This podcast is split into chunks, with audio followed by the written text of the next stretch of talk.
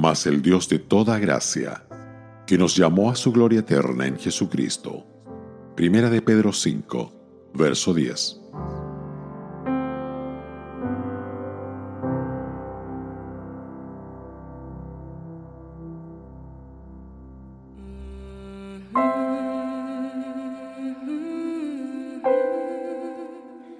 La gracia de Dios es su favor y aceptación de aquellos que no lo merecen, quienes de hecho merecen todo lo contrario, pero que confían en Jesucristo como Señor y Salvador.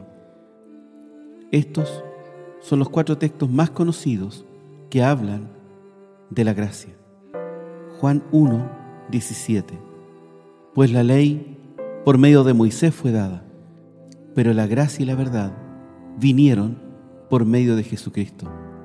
Romanos 3:24, siendo justificados gratuitamente por su gracia, mediante la redención que es en Cristo Jesús. Segunda carta a los Corintios, versos 8 y 9. Porque ya conocéis la gracia de nuestro Señor Jesucristo, que por amor a vosotros se hizo pobre, siendo rico, para que vosotros con su pobreza fueseis enriquecidos. Efesios 2, versos 8 y 9. Porque por gracia sois salvos por medio de la fe, y esto no de vosotros, pues es don de Dios, no por obras, para que nadie se gloríe. Algunos exaltan la gracia de Dios como la principal de todas sus virtudes. Samuel Davis, por ejemplo, escribió, Gran Dios de los prodigios, todos tus caminos muestran tus atributos divinos, pero las glorias refulgentes de tu gracia sobre tus obras, maravillas brillan. ¿Qué Dios hay como tú que el pecado perdona? ¿O quién como tú que gracia tan rica otorga? Mas, ¿quién puede decir que uno de los atributos de Dios sea mayor que otro? El antiguo y el Nuevo Testamento revelan que Dios ha sido siempre un Dios de gracia. Pero con la venida de Cristo, este aspecto de su carácter se manifestó de una manera nueva y fascinante.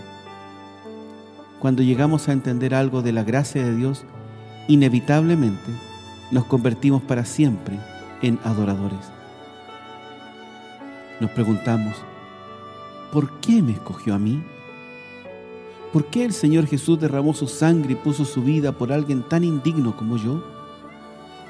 ¿Por qué Dios no solo me salvó del infierno, sino que ahora me bendice con toda bendición espiritual en los lugares celestiales y me destina a pasar junto a Él la eternidad en el cielo?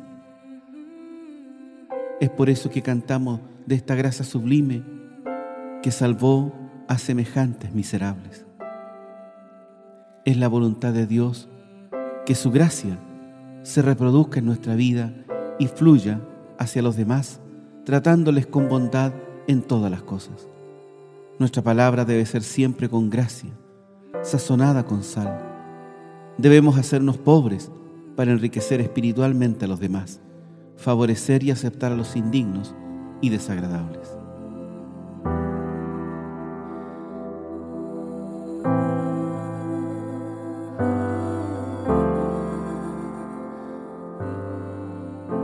Radio Gracia y Paz, acompañándote cada día.